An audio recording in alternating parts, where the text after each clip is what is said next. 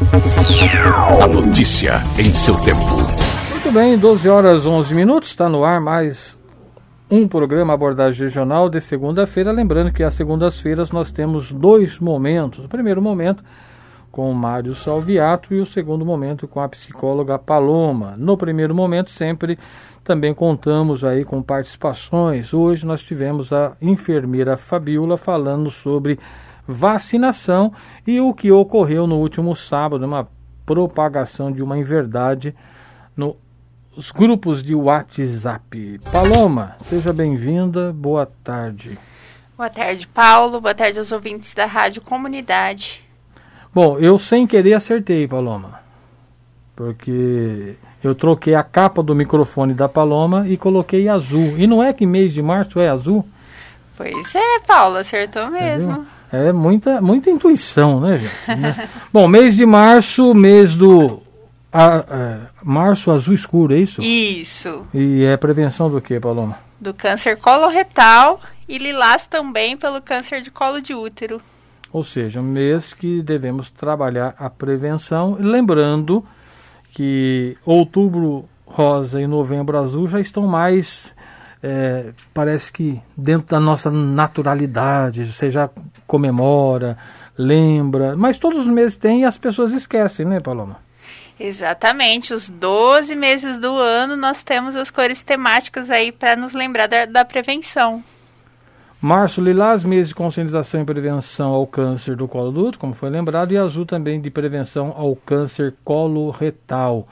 Em abril também, viu? É verde, considerado mês de prevenção de acidente de trabalho, e também azul é o mês de debate de conscientização sobre o autismo. Ou seja, todos os meses estamos aí trazendo para você algum tema e a Paloma, como psicóloga, sempre nos dá umas dicas, algumas orientações falando sobre a importância disso tudo. Mas antes de entrar na questão do, do mês temático, Paloma, eu falei até com a Fabíola que eu ia perguntar para a psicóloga Paloma, porque na, no, no quesito saúde, enfermidade, no caso dela falou como profissional da área de saúde, ela é enfermeira, e aí voltamos à, à estaca praticamente zero, né? O Covid está com, completando um ano, né?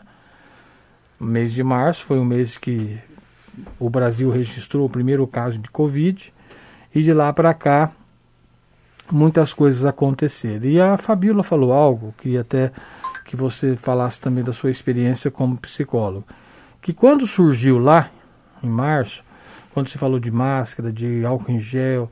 Parece que as pessoas, quando veio a notícia do primeiro óbito, ela até fez aqueles, nossa, morreu uma pessoa de Covid. Agora você fala, ah, morreu mais um. Parece, segundo a própria Fabiola, enfermeira, que as pessoas parece que já tornou-se normal, né? Tá banalizando até a morte. As pessoas sabem do perigo, as pessoas sabem que a doença não terminou, mas não está com o mesmo temor de um ano atrás. Você vê dessa forma também ou não? Sim, Paulo. Infelizmente, o, o comportamento da população é, diante da pandemia acabou se naturalizando aquilo que não é natural. Né? E o ser humano tem muito disso. Você sabe que sempre a gente fala da, da questão da rotina, né? Que a gente precisa ter uma rotina. E dentro da pandemia, é, a gente acabou criando a nossa própria rotina. Então, assim, os óbitos antes chocavam numa proporção muito maior. É, a questão do medo, de desconhecer como funcionava, a própria questão da vacina, e agora as pessoas é, começaram a banalizar né, tanto esse sofrimento dos que se vão, dos familiares que ficam, né, e a gente meio que se acostumou né, a viver dessa forma, né, o tão falado novo normal. Né, como a gente tem escutado bastante, né?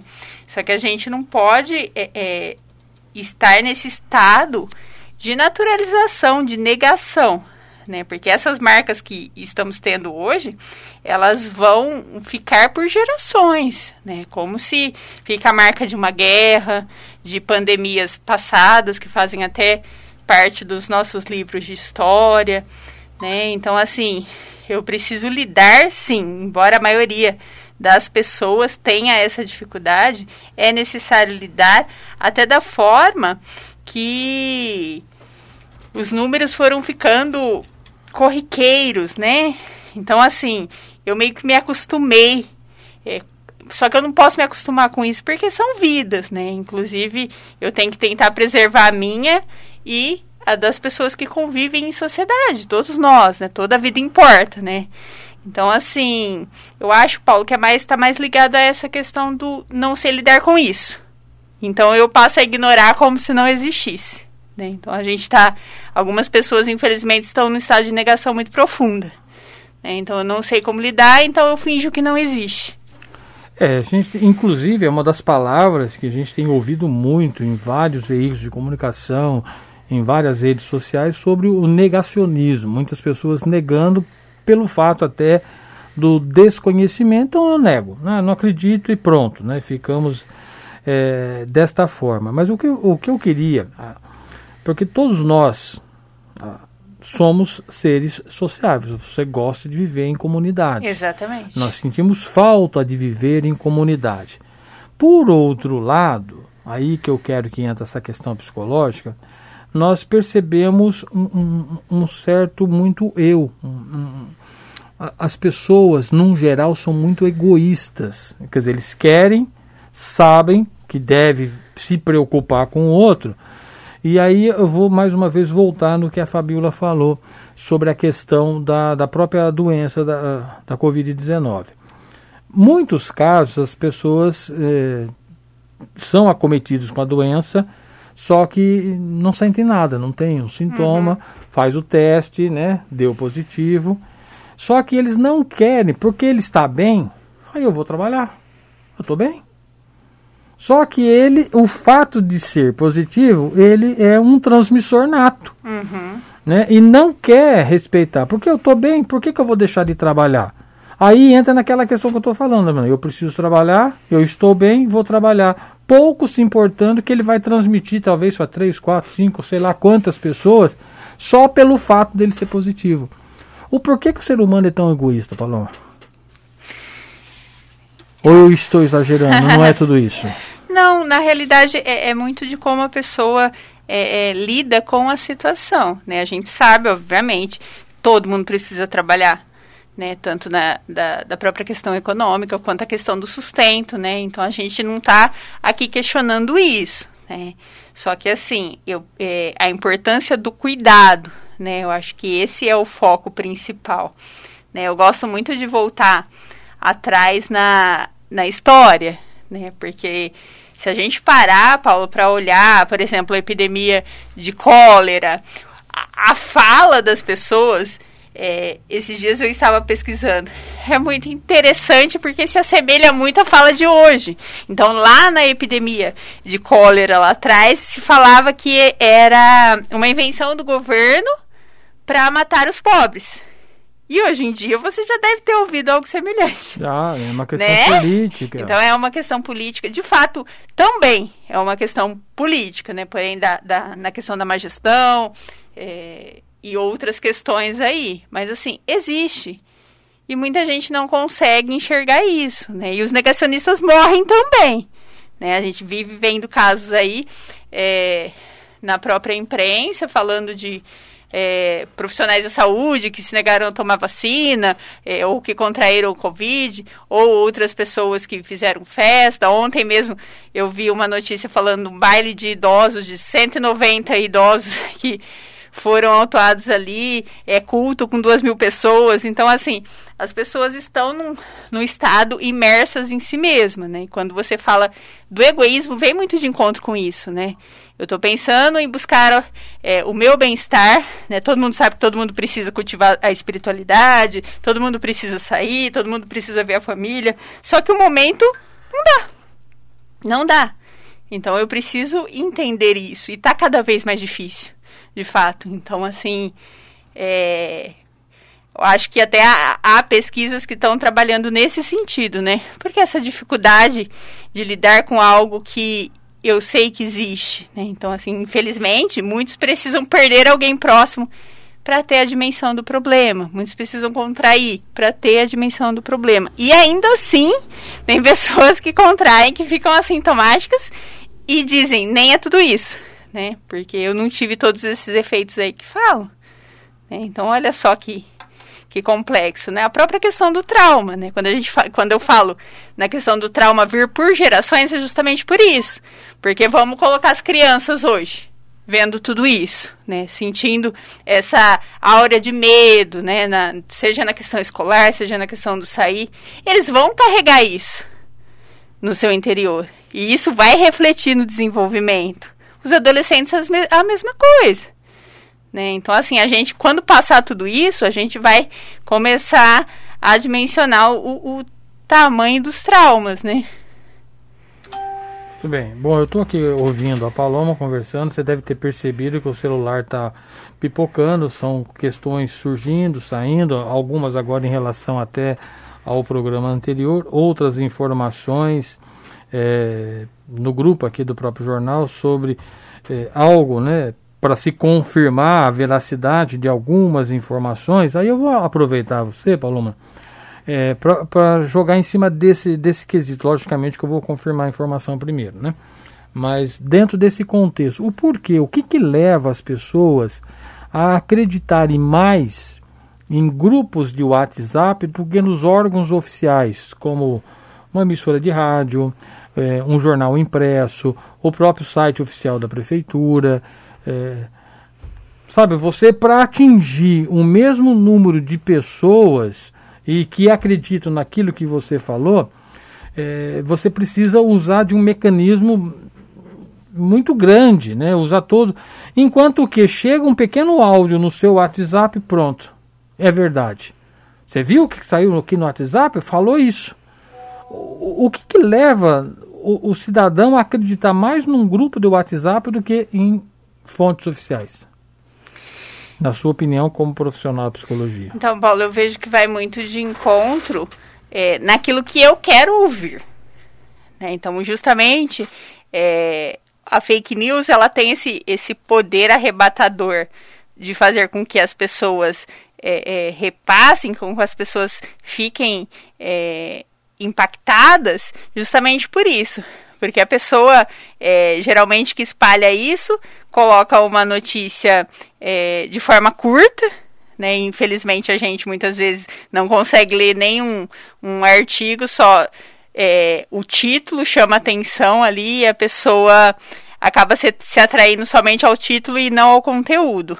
Com a fake news acontece a mesma coisa, sabe? Então, assim, é, o impacto que isso me causa, eu já vou pelo pavor, né? Muitas vezes o áudio vem daquela voz, sou médico, não sei de onde, né? Então a pessoa já acredita isso. Opa, é um áudio de um médico.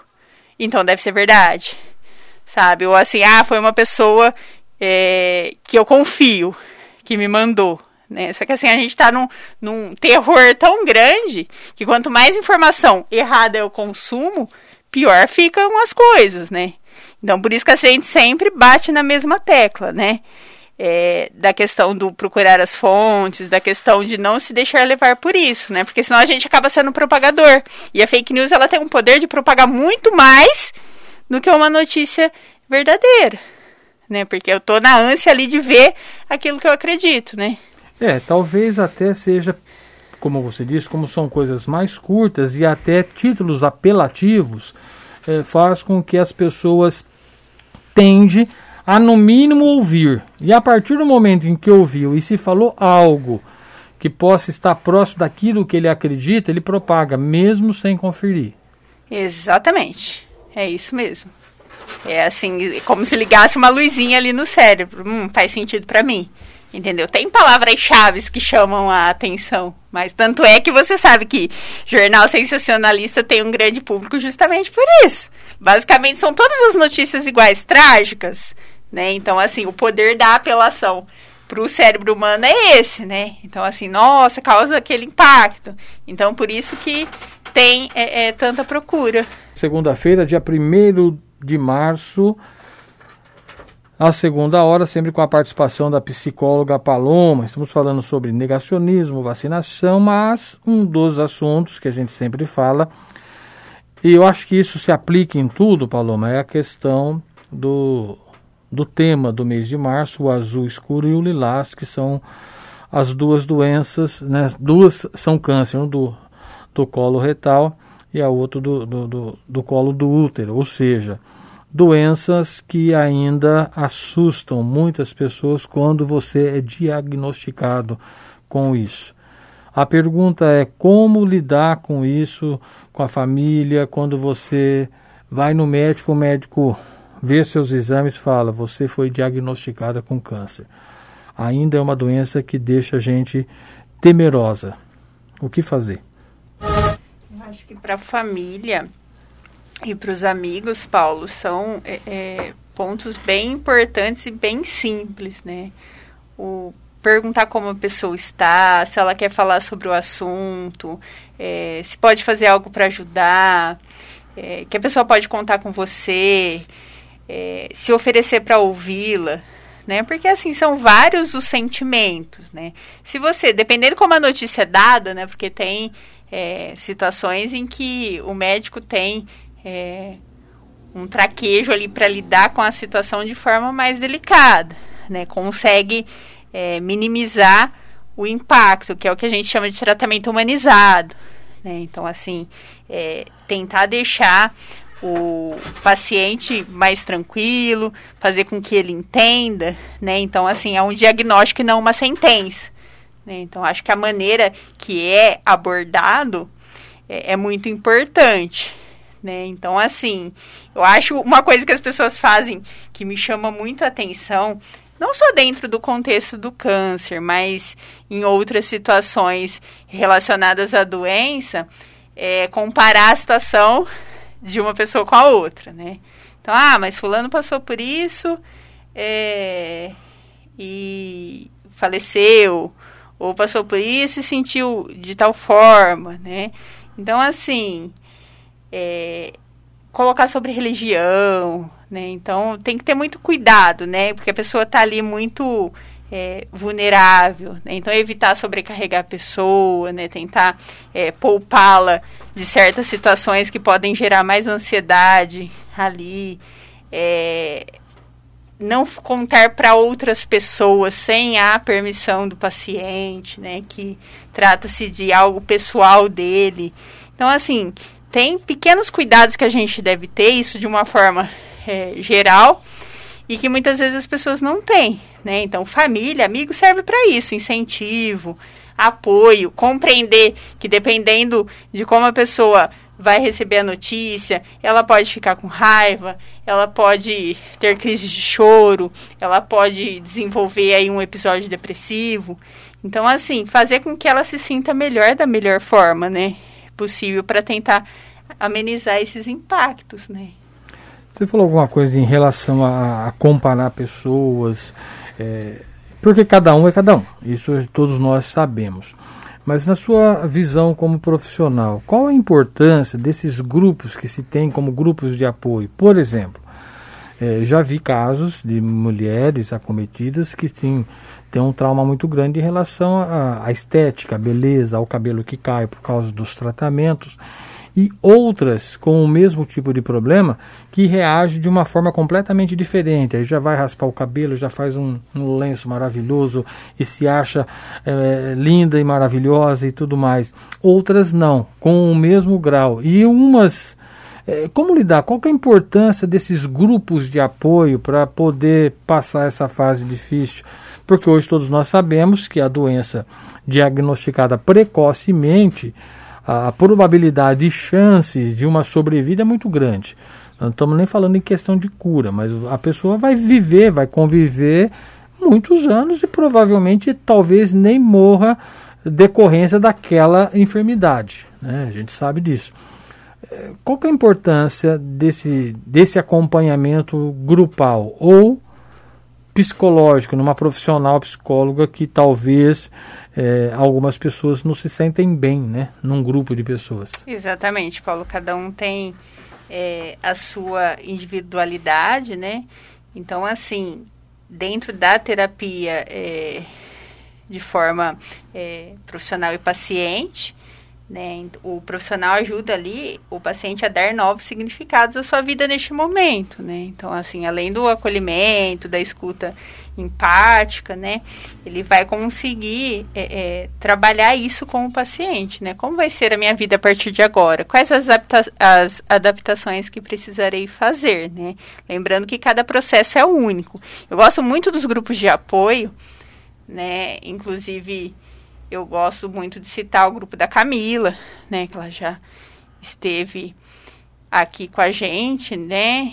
E o quanto é positivo eu saber que eu não estou sozinho, né? Que pessoas que estão ali comigo passaram ou passam por algo semelhante dentro da tua forma, né? Dentro da tua realidade ali, mas porém isso acaba sendo um fator motivador para mim, que eu enfrente de uma forma mais positiva, né? Que eu tenha essa disposição. A gente sabe muito que para o enfrentamento de uma doença é, delicada como o câncer ou como outros tratamentos que costumam ser longos, que costumam exigir mais da gente, como a questão da quimioterapia, radioterapia, você está sempre no hospital ali.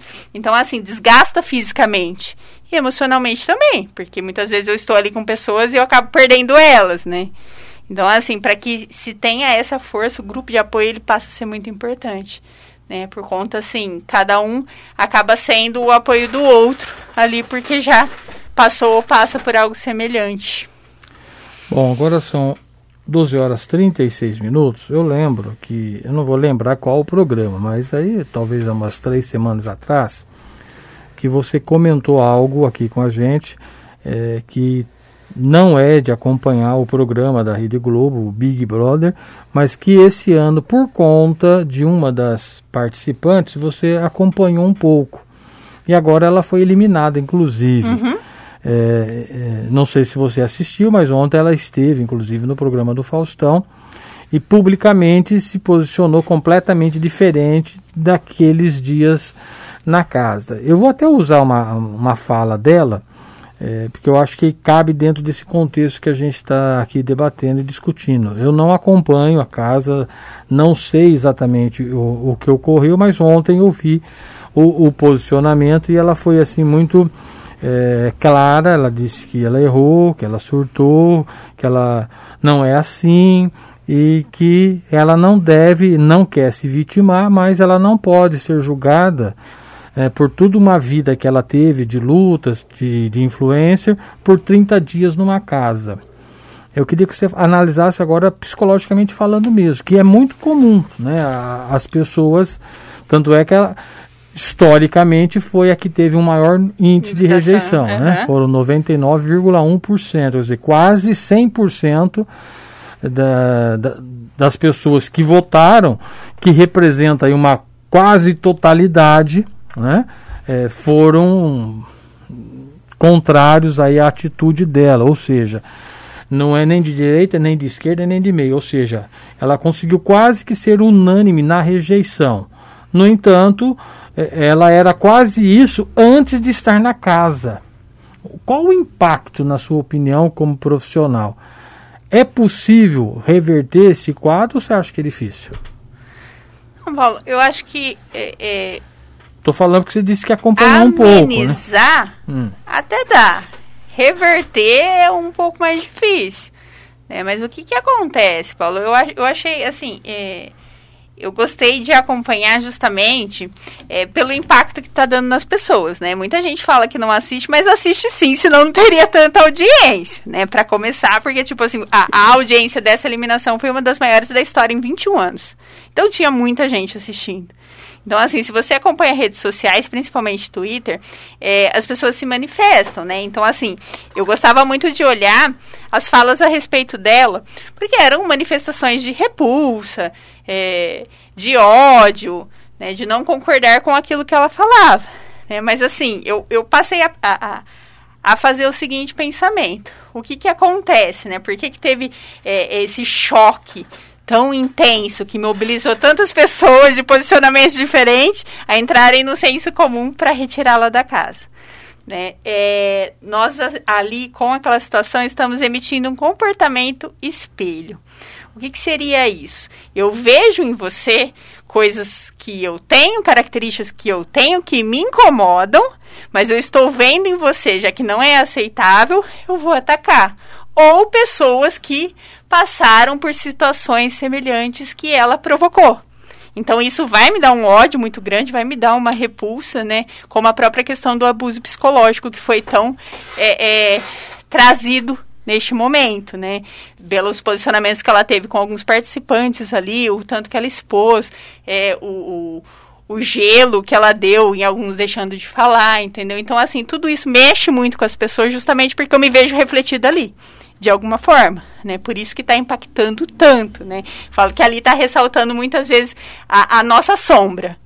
O que, que a gente tem de pior, ou o que, que a gente já sofreu com isso. Eu vi a reportagem dela é, no Fantástico. E ela trouxe ali algumas questões que ela passou ao longo da vida dela. De fato, Paulo, não tem como desassociar. Impacta sim. Sabe? Então, assim, tem até uma frase muito é, é, famosa do Paulo Freire, que é a questão do oprimido se tornar opressor. Né, que foi o que aconteceu ali, porque ela estava relativamente numa situação de poder, né? E muitas vezes acontece quando eu tenho sofrimentos, quando eu sofro bullying, é, quando eu, eu tenho é, sof sofrimentos que me tocam de uma forma profunda ao longo da minha vida, eu, se eu não conseguir é, dar um novo sentido a isso, eu carrego comigo. Em algum momento, isso vai sair. Né? E ali você estava sob a pressão das câmeras, né? Estar com pessoas que você não conhece, de histórias diferentes, tentando manter um personagem e tudo cai por terra, né? Então ali é um grande experimento social, vamos se dizer. Porque em algum momento as pessoas esquecem de fato que tem câmera. Então, assim, tá é uma panela de pressão, despertando o que eu tenho de pior em mim muitas vezes. Bom, eu estou até fazendo essa, essa colocação porque reflete na, no que a gente sempre fala. Né? Toda ação tem uma reação e toda escolha tem as suas consequências, que foi o que aconteceu. Estou né? falando, dando o exemplo, mas a gente vai reportar isso para a nossa vida. Quando ela é, aceitou participar da casa, ela já tinha sim uma ascensão muito grande, ela era muito querida, muito sim, conhecida. Sim e pensou talvez com essa escolha de ter um pum ainda maior né, na conquista, né, que ela atingiu pelo grau de audiência do programa. Como você mesmo lembrou, né, muitas pessoas falam que não assistem, mas há uma audiência inegável. Isso não tem como você negar, até pela quantidade de comentários que se ouve em todas as redes sociais. E de repente, o tiro, vamos dizer assim, saiu pela culatra, mas ela estava ciente quando ela optou por isso. Só que saiu completamente ao contrário daquilo que ela havia proposto. O que era para dar um pum foi exatamente ao contrário, né? Aí é que vem a questão. Nós, cidadãos, seja em que área for, o fato de usar ou não a máscara, de contrair a doença ou de levar a doença. Tudo isso depende da minha escolha.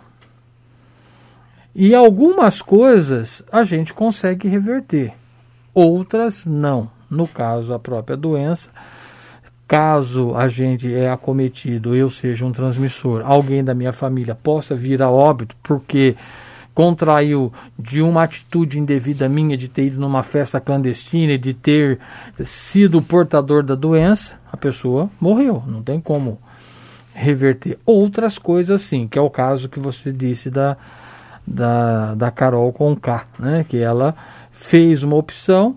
Pode ser que ela minimize os impactos com essas ações que ela está fazendo no Fantástico, no Faustão.